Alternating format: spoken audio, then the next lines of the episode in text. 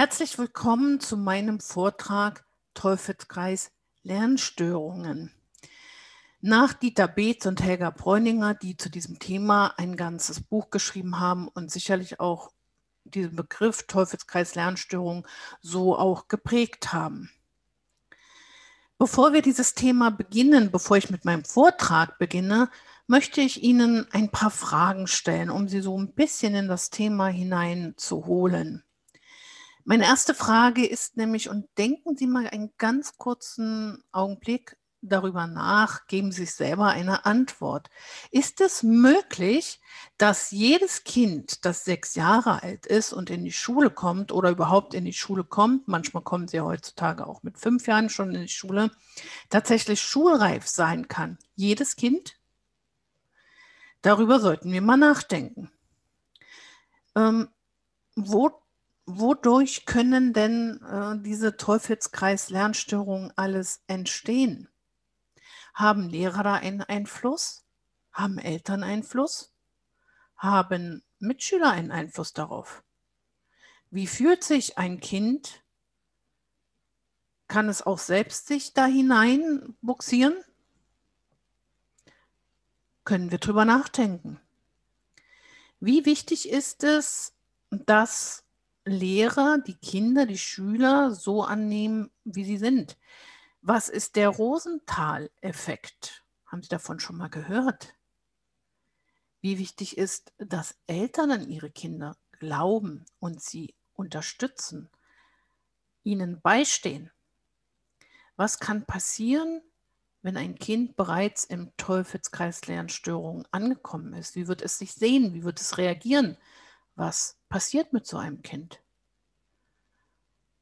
Oder was macht es mit einem Kind, wenn wir ihm sagen, du bist nur zu faul? Zu all diesen Themen, zu all diesen Fragen möchte ich Ihnen jetzt natürlich etwas erzählen. Wie ist denn das mit dem Lernen vor der Schule?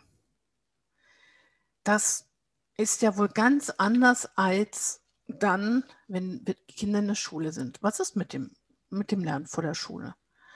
Das Lernen vor der Schule findet ja so statt, dass wenn kleine Kinder erste Schritte gehen, wir uns über jeden einzelnen Schritt freuen, dass wir überhaupt über alle Fortschritte mit den Kindern uns über die Kinder uns freuen, die die Kinder machen.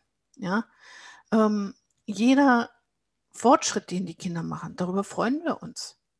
Und wir würden, naja, also vielleicht gibt es natürlich auch solche Eltern, aber wir würden doch niemals von einem Kind verlangen, dass es schon gehen muss, wenn es äh, ein halbes Jahr alt ist oder so. Ne? Also wir warten auch auf die Erfolge der Kinder. Und wie passiert denn das? Das Kind steht auf, fällt hin, steht auf, fällt hin. Ähm, macht erste zaghafte Schritte, macht vielleicht auch mal einen Fehler, fällt hin, aber es lernt, indem es sich ausprobiert. Es lernt, indem es Fehler macht und daraus lernt. Und wir begleiten das wohlwollend, mit viel Freude. Ja? Viel Bewegung ist beim Lernen, viel Neugier, viel Erforschen, Anfassen, Ausprobieren. Das alles ist Lernen bis zur Schule. Ja, in dem Alter bis zur Schule ist, ähm, das ist ein schönes Beispiel, das das sehr anschaulich zeigt, sind Tassen immer Tassen. Das ist ein Gegenstand. Wir wissen, dass wir aus den Tassen trinken können. Gut, wir können die Tassen natürlich auch für andere Dinge benutzen, aber wir wissen, äh, egal wie rum diese Tasse jetzt steht, es ist immer eine Tasse. Ob sie liegt, ist eine Tasse. Ob sie auf dem Kopf steht, es ist immer noch eine Tasse. Und das wissen dann die Kinder auch relativ schnell, im frühen Alter auch schon. Ja, also bis dahin ist alles klar. Die Kinder haben viel Spaß beim Lernen. Sie, ne, sie erkennen ihre Welt, indem sie viel, äh, wie gesagt, äh, schauen, ausprobieren, anfassen. Und dann plötzlich kommen sie in die Schule, in die Welt der Buchstaben und Zahlen. Und nun gucken sich doch einfach nur, nur diese ersten vier Buchstaben an. B, D, Q, P. Wow. Ja, da sehen Sie ja allein schon, ähm, eigentlich hat sich nur die Lage der Buchstaben verändert, ansonsten sehen sie gleich aus. Oder die Zahlen 9 und 6, 12 und 21. Das ist also nicht mehr einfach. Da ist B, wenn es andersrum steht, nicht mehr das B, sondern ein anderer Buchstabe, die 9. Wenn sie plötzlich andersrum liegt, dann ist es eine 6. Also, oder die 12, wenn wir die Zahlen vertauschen, ist es plötzlich eine 21. Das sind also ganz unterschiedliche Zahlen und Buchstaben. Das muss ein Kind meistern können, erkennen können. Kinder von zwischen vier und zehn Jahren, ja, in dem Alter zwischen vier und zehn Jahren sind Kinder schulreif. Also, das bedeutet, manche Kinder sind bereits mit vier Jahren schulreif, andere erst mit zehn. Mit zehn Jahren. Wenn wir jetzt überlegen, dass dieses, dieses Kind, das vielleicht erst mit zehn Jahren schulreif ist, weil es entwicklungsverzögert war, weil es Wahrnehmungsprobleme hatte, was verpasst dieses Kind, wenn es zum Beispiel mit sechs Jahren eingeschult wird oder sogar mit fünf Jahren? Was passiert mit diesem Kind in diesen fünf oder vier Jahren? Sehr, sehr viel. Und das wissen wir. Natürlich gibt es auch Kinder, die schon bereits mit vier Jahren schulreif sind. Manche Kinder werden ja auch ganz selten schon sehr früh eingeschult.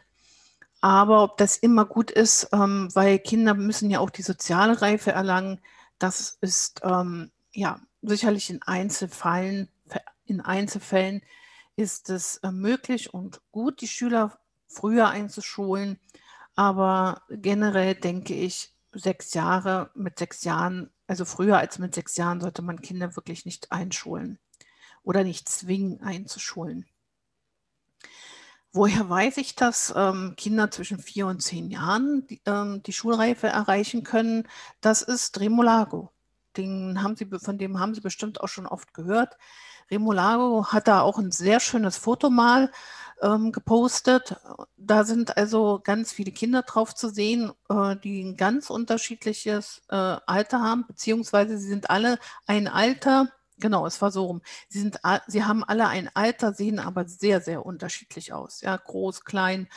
Ähm, also Wahnsinn, wie unterschiedlich Kinder auch ähm, schon im Aussehen, äh, in der Größe ähm, eines, also sie sind gleich alt, aber sehen völlig unterschiedlich aus in ihrer Entwicklung. Die einen schon sehr weit entwickelt, die anderen äh, sehr klein, noch sehr zart. Also das ist eine ja, das ist die Realität, das ist die natürliche Entwicklung des Menschen. Nicht alle sind am Tage der Einschulung schon schulreif und das wissen wir und viele Eltern und Kinder haben das auch schon leidvoll erfahren müssen, dass ähm, Kinder, die noch nicht schulreif sind, dann natürlich auch mal schnell in den Teufelskreis der Lernstörung reinrutschen. So, so kann es zum Beispiel aussehen, wenn ein Kind gar nicht äh, klarkommt. Ne? Also mit der ähm, Lage der Buchstaben, mit der Wahrnehmung. Also so krass kann das aussehen, sage ich jetzt mal. Und jetzt übersetzt diesen Satz, aber ehe der Luftpostbrief anfangen konnte, ratterte es draußen. Also so kann es aussehen. Das ist natürlich sehr selten so, ähm, äh, so schlimm. Tatsächlich habe ich schon Kinder gesehen, die ja nicht ganz so schlimm, aber auch sehr ähnlich schon geschrieben haben. Sehr selten, aber es gibt sie. So natürlich, wie ist das? Was macht das mit den Kindern? Die denken natürlich dann sehr schnell darüber nach, warum können die anderen lesen oder rechnen und ich nicht? Was ist los mit mir? Wir sollten niemals unterschätzen, dass jedes Kind lernen möchte. Jedes Kind möchte lesen lernen, jedes Kind möchte rechnen lernen, jedes Kind möchte schreiben lernen. Und jetzt sehen Sie, boah, die anderen, die können das ja schon, aber ich noch nicht. Was macht das mit so einem Kind? Ja? Natürlich macht es was. Es wird traurig werden. Es wird überlegen, warum ist das so? So, nun haben wir natürlich die Möglichkeit, ähm, darauf gut zu reagieren, Oder aber auch, ja, ähm, so zu reagieren, vielleicht wie man nicht reagieren sollte. Tatsächlich ist es so, dass viele Lehrer immer noch nicht wissen oder eben nicht wissen, wie man mit diesen Kindern äh, umgehen soll, also umgehen oder wie man ihnen helfen kann, wie, was man überhaupt machen kann, wenn ein Kind diese großen gravierenden Probleme hat. Leider ist es, äh, kommen, kommen diese Themen in der Lehrerausbildung äh, viel zu kurz. Immer noch, auch wenn sich eventuell da schon an manchen Universitäten was getan hat. Aber viele Lehrer wissen tatsächlich nicht, womit sie es zu tun haben oder wie, wie sie darauf reagieren sollen oder was, wie sie den Kindern konkret helfen können. Manche Lehrer denken dann auch immer noch, ähm, ja, oder sagen den Eltern, wenn die Eltern auf die Lehrer zukommen und fragen, ja, was kann ich denn machen? Wie kann ich denn äh, reagieren oder wie kann ich helfen? Dann sagen viele Lehrer tatsächlich immer noch, ja, der Knoten wird noch platzen, warten Sie noch ein bisschen. Vielleicht platzt der, Kno no der Knoten noch. Siehst du, jetzt habe ich wieder einen Knoten im Mund. Also, dann darauf kann ich nur antworten, nein, bitte nicht warten.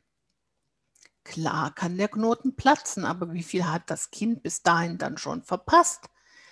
Wenn Sie merken, dass ein Kind größere Probleme hat, dann sollten Sie sofort reagieren. Das ist auch eine Erfahrung, die ich in den letzten 20 Jahren gemacht habe, denn je länger Sie warten, desto größer werden ja die Defizite, desto mehr muss ja aufgeholt werden an äh, an Wissen, an, an Regeln zum Beispiel oder in Mathe. Wenn die Zehnerzerlegung nicht funktioniert, dann kann nichts weiter passieren. Dann kann, kann das Kind nicht im 20er-Raum rechnen, nicht im 100er-Raum und schon gar nicht mit großen Zahlen. Oder wenn das Kind nicht mal alle Laute und Buchstaben sich merken kann oder nicht mit den Silben umgehen kann, wie soll es dann überhaupt Wörter schreiben und Rechtschreibstrategien und Rechtschreibregeln erlernen? Das funktioniert nicht. Deswegen mein Tipp, sobald das Kind Probleme hat, suchen Sie die richtige Hilfe, versuchen Sie das Kind gut und richtig zu unterstützen. Je früher, desto besser. Und wenn man rechtzeitig sozusagen die Hilfe gibt, dann kann es ja sein, dass man später viel weniger Mühe hat, dass das Kind dann irgendwann auch sagt, ja, ja, wirklich, jetzt ist mein Knoten, der Knoten geplatzt, jetzt kann ich das, wow, jetzt brauche ich keine Hilfe mehr. Also ich sage immer, je früher, desto besser.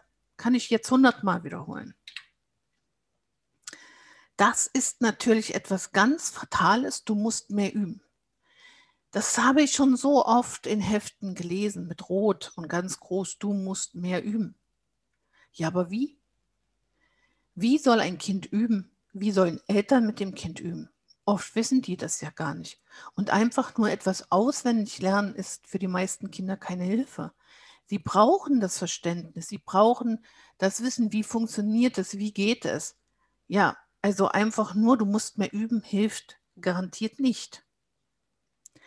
Und dann haben wir natürlich noch diese ganzen vielen Schubladen, die zum Glück, ähm, ja, ähm, es gibt bestimmt ganz viele engagierte Lehrer, aber es gibt auch immer noch diejenigen, die dann einfach sagen, na ja, ihr Kind ähm, ist einfach zu faul und ihr Kind ist einfach dumm und ihr Kind ist unkonzentriert. Thema unkonzentriert, Konzentration. Haben wir auch noch Vorträge, kann ich immer nur wieder sagen, meine Erfahrung ist und meine Meinung ist, ein Kind ist in der meisten also ist meistens nicht unkonzentriert, sondern es ist eher umgekehrt. Ein Kind ist meistens dann unkonzentriert, wenn es irgendwelche Probleme hat, also mit dem Lesen, Schreiben oder Rechnen. Denn wie soll sich ein Kind konzentrieren, wenn es immer wieder merkt, das kann ich ja gar nicht, das kriege ich gar nicht hin. Ja? Und wenn es dann schon frustriert ist, dann wird es natürlich alles, was um sich rum, um es rum passiert, besser wahrnehmen, als da irgendwie lesen und schreiben und rechnen zu wollen. Ja, also es wird jede Ablenkung gerne annehmen, weil es ja eh nicht klarkommt mit der Schule. ja, mit dem Lesen, Schreiben oder Rechnen. Dann ist eben, dann ist es viel interessanter, wenn der Nachbar irgendwas zeigt, wenn draußen irgendwelche Vögel vorbei, vorbeifliegen, was auch immer. Ja. So, ich hatte vorhin gefragt, ähm, Lehrerverhalten, Rosenthal-Effekt. Der Rosenthal-Effekt ist folgendes. Also, wenn ich als Lehrer, das gilt natürlich für Eltern auch, wenn ich als Lehrer an die Schüler glaube und daran glaube, dass diese Schüler es schaffen können, dann werden in der Regel die Schüler bessere Leistungen haben, als wenn der Lehrer sich sagt, boah, der schafft das eh nicht. Ne? Der schafft das nicht, das kann nicht sein, ähm, der ist ja viel zu blöd dafür, der schafft das nicht. Dann wird das Kind dementsprechend auch geringere Leistungen haben.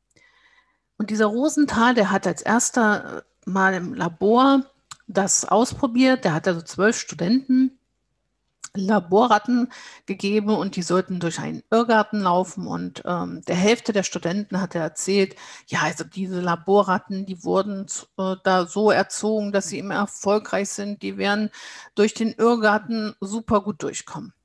Und den anderen sechs Studenten hat er erzählt, ja, also eure Laborratten, hm, das sind so, die werden das nie schaffen. Also äh, die haben, die haben ganz andere Gene als die anderen Laborratten. Also werdet ihr sehen, die werden das niemals äh, so schnell schaffen wie die anderen Ratten. So, was ist passiert?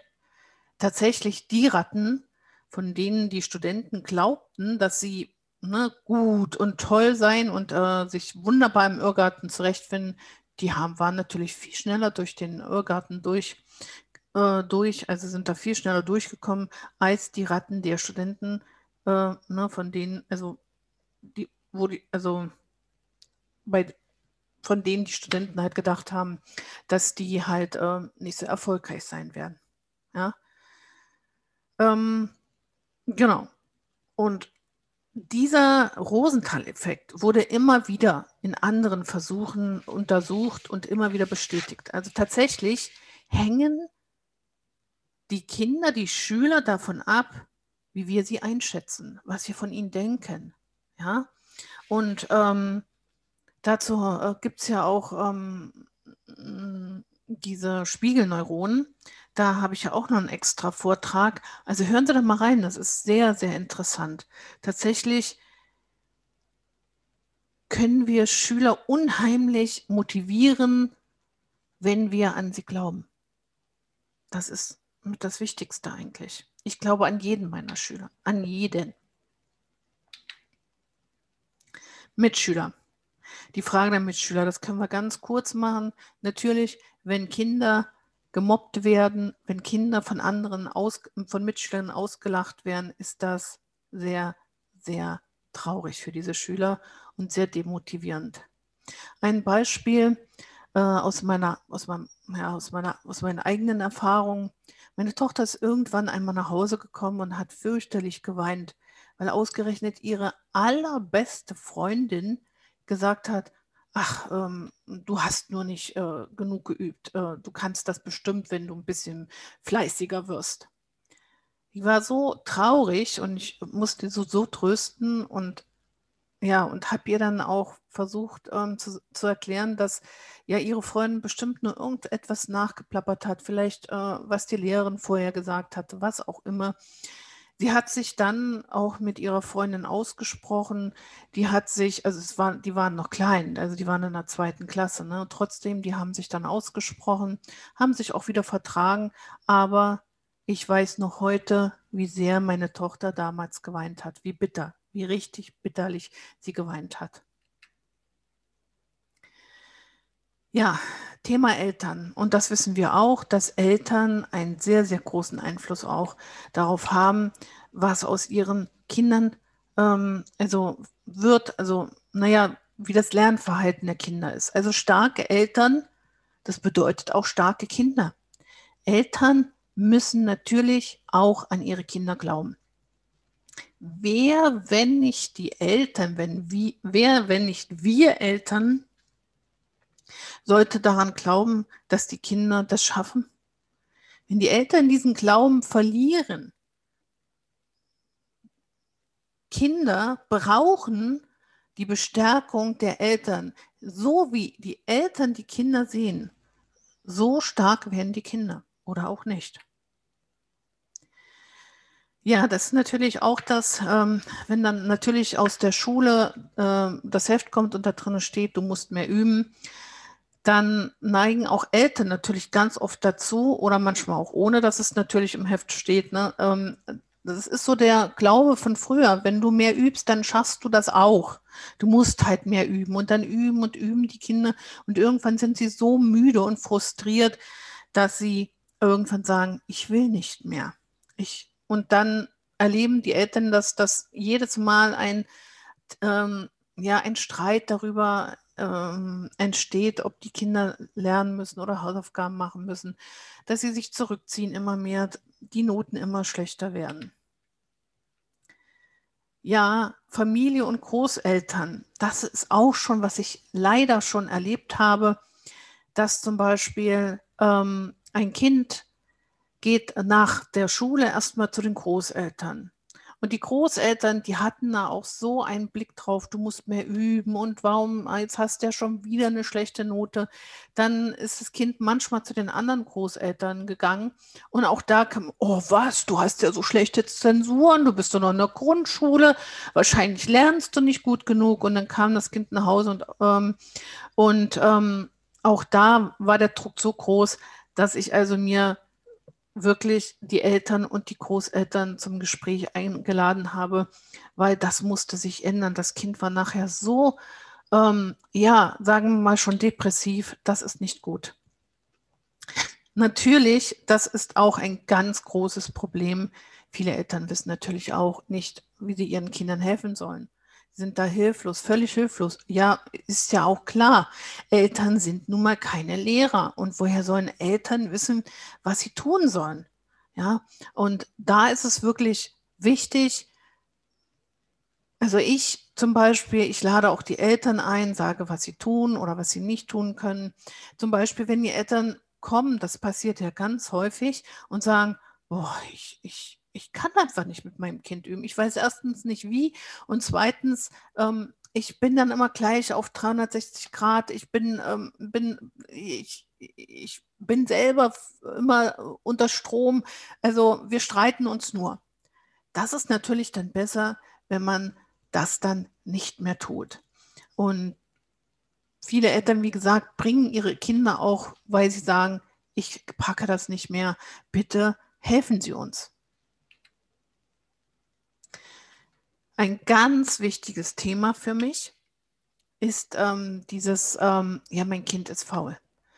Wirklich, wie oft ich diesen Satz schon gehört habe, Eltern kommen zu mir und sagen, mein Kind ist faul und es wird immer fauler. Und dann, ja, dann denke ich innerlich schon, oh, oh ja.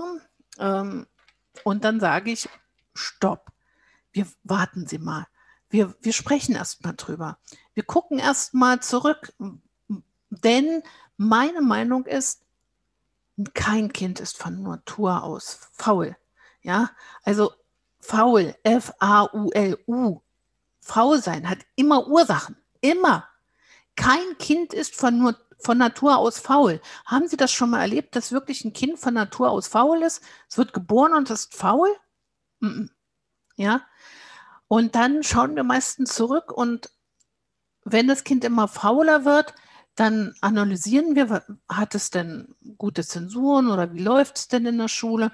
Ja, und dann kommt meistens raus, es ist schon frustriert, es hat Angst vor dem Versagen, ähm, ja, es, es hört kaum noch Lob in der Schule, manchmal auch zu Hause. Natürlich bin ich frustriert, wenn ich keine Erfolge mehr habe, wenn ich nicht mehr gelobt werde, wenn ich nur noch schlechte Noten schreibe, dann bin ich frustriert. Und das führt natürlich dazu, dass ich vielleicht auch dann schon Angst vor dem Versagen habe. Wenn ich, wenn ich jetzt lerne, das bringt ja eh nichts. Ich kriege morgen wieder eine schlechte Zensur. Und das führt nämlich dann ganz oft vor der Anstrengungsvermeidung. Ich vermeide diese Anstrengung, weil es eh nichts bringt.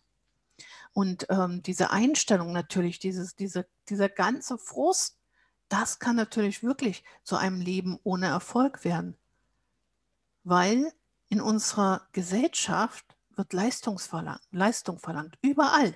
Wir leben in einer Leistungsgesellschaft. Bringst du die Leistung nicht, bist du weg. Ja? Ähm, in Deutschland ist das natürlich auch ganz, ganz, ganz, ein, ja, so ein ganz intensives Thema. Mir fällt, fällt gerade der Begriff nicht ein. Zum Beispiel gibt es äh, zwei Sprüche, die ich gefunden habe, die, da habe ich schon gedacht, ja, das ist es. Nach Faulheit folgt Krankheit. Mit solchen Sprüchen kann man Menschen natürlich auch Angst machen. Oder Faulheit lohnt mit Armut. Ja, im Grunde genommen ist das die Angst, die vielen Eltern so im Nacken hängt. Ne? Wenn mein Kind jetzt in der Schule keine Leistung bringt, keine guten Noten, dann wird es später auch keinen guten Beruf erlernen können. Das heißt, ein Beruf, bei dem es ausreichend Geld verdient, mit dem es ausreichend Geld verdient. Das heißt, ähm, die ganze Existenz hängt ja davon ab, ob mein Kind gute Noten hat oder schlechte. Und das ist das, was Eltern bewegt. Sie denken oft schon an die Zukunft. Das Kind ist in der zweiten Klasse, die Eltern fragen sich aber dann schon besorgt, wow, kann mein Kind das Abitur schaffen? Was wird es mal, was wird mal aus ihm werden? Welchen Beruf kann es mal ergreifen? Oder wird es immer von Hartz IV abhängig sein? Das sind die Ängste, mit denen sich Eltern bereits auseinandersetzen, wenn ihr Kind in die Schule kommt. Ja, das ist unsere Leistungsgesellschaft. Und das kennen ja wir eigentlich alle. Wir haben alle Angst davor, unseren Job zu verlieren, ohne Geld dazustehen, unseren Kindern nichts bieten zu können. Aber tatsächlich, wenn wir das mal, äh, das F uns mal anders interpretieren, eigentlich faul sein bedeutet auch Freizeit haben. Frei verfügbare Zeit zu haben. Faulheit brauchen wir manchmal. Wir brauchen auch mal die Freude am Nichtstun. Aber wer hat denn heute noch Freude am Nichtstun? Wer? Also ich selber kenne das auch, wenn ich mal eine Woche mir Ruhe äh, verordne, weil ich ja auch irgendwann mal äh, ja, ein bisschen viel gearbeitet habe und dann auch mal müde bin. Ja, aber dann denke ich schon, ja, ähm, wie kriege ich die Freizeit jetzt rum? Natürlich gehe ich viel in den Wald und so, aber nach einer Woche werde ich wirklich schon kribbelig. Ne? Ähm, außerdem ist es ja heute auch wieder so, man muss ständig wegfahren. Ne? wo fahrt ihr denn hin? Ach, ihr, ihr, fahrt, ihr fliegt nach Amerika, super. Na, wir bleiben nur in Deutschland. Also, ne, da, selbst wie wir die Freizeit heutzutage nutzen, ist schon wieder voller Stress und Hektik.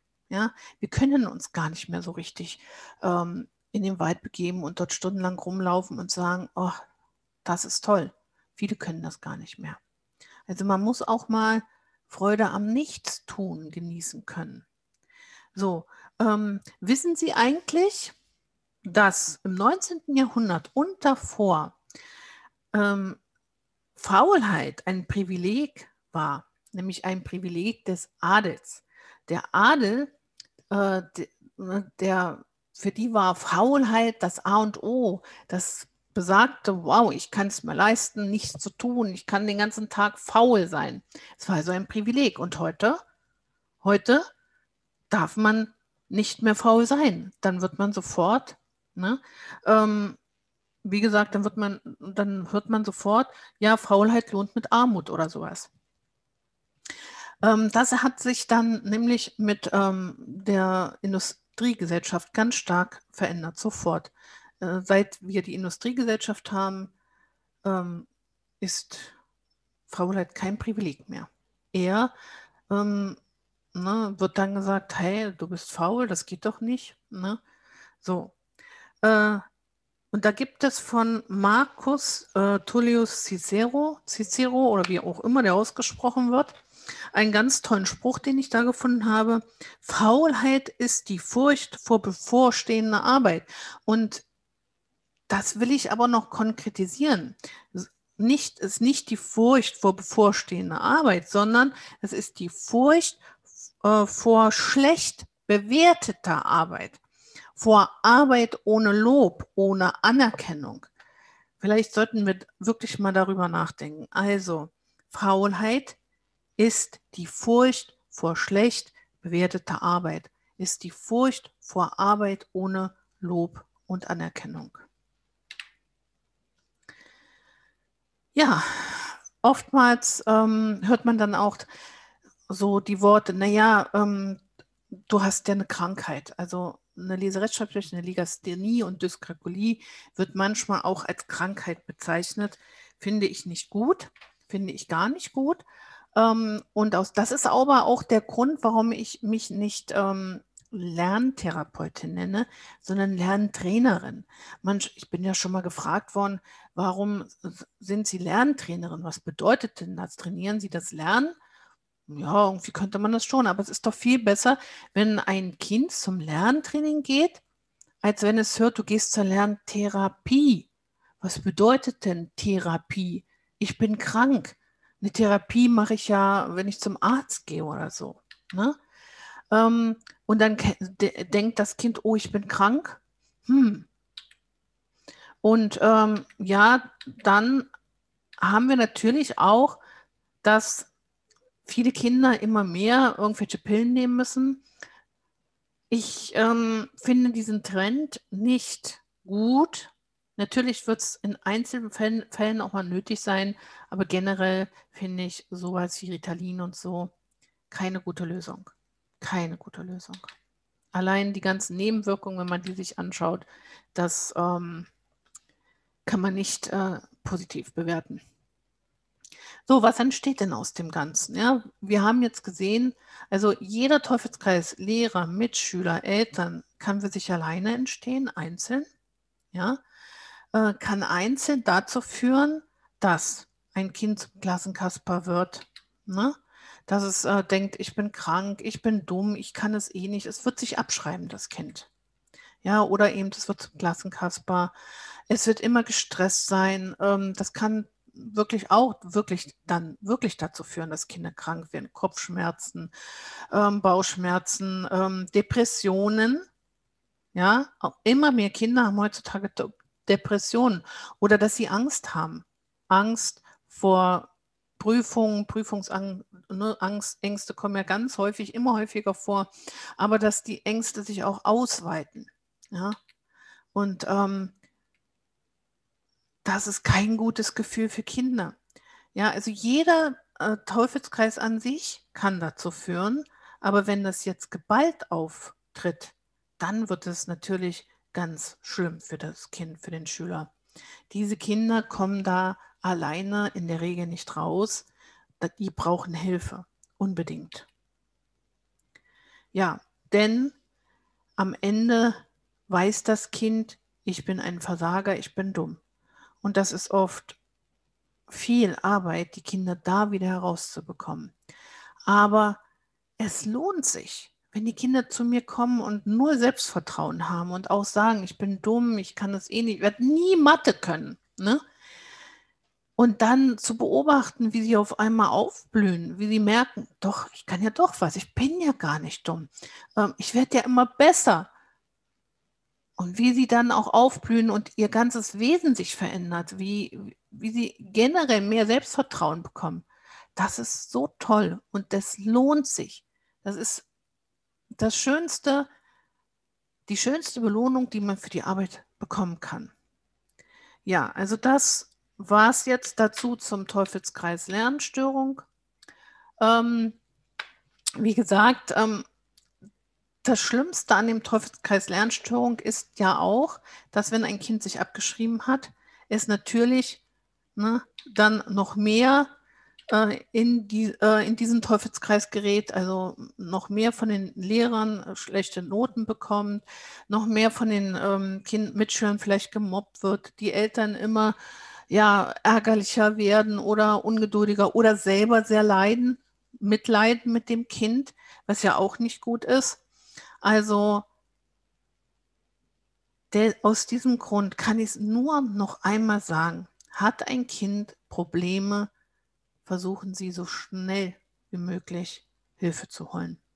egal wie die Hilfe aussieht, fangen Sie nicht erst an, wenn das Kind schon in der vierten, fünften Klasse ist. Wenn ein Kind Probleme hat, braucht es Soforthilfe. Denn je eher, desto besser. Je eher sie eingreifen, desto weniger groß ähm, ne, haben, sind die Probleme, desto weniger ähm, haben sie aufzuarbeiten an Themen. Aber auch wenn das Kind erstmal schon voller Angst, voller Stress ist, vielleicht schon blockiert und schon gar nicht mehr in die Schule will, das wieder aufzuarbeiten, ist der wesentlich langwieriger und schwieriger, als wenn wir sagen, okay, das Kind hat jetzt Probleme, ja, vielleicht schon in der ersten Klasse, ich hole mir jetzt sofort Hilfe. Egal, ob es ähm, ein Lehrer ist, ob es die Eltern sind. Und am besten ist es natürlich, wenn alle zusammenarbeiten, in einem Boot sitzen und gemeinsam äh, die besten Hilfen für das Kind finden. Ja, das war der Einstieg zum Kongress. Ähm, jede Frage, die Sie haben, bitte unter, unten in den Kommentaren. Ich freue mich, dass Sie dabei sind und ich hoffe, dass wir gemeinsam jetzt ähm, viele ja, Probleme anreißen können, vielleicht auch viele Lösungen schon finden oder zumindest ähm, viele Inspirationen, um die Probleme zu lösen. Viel Spaß in den nächsten Tagen und ähm, ja, gehen wir doch gemeinsam das Problem an. Versuchen wir entweder richtig erst sogar zu verhindern, dass ein Kind in den Teufelskreis Lernstörungen bekommt, oder versuchen wir alles zu tun dafür, dass die Kinder da recht schnell wieder herauskommen.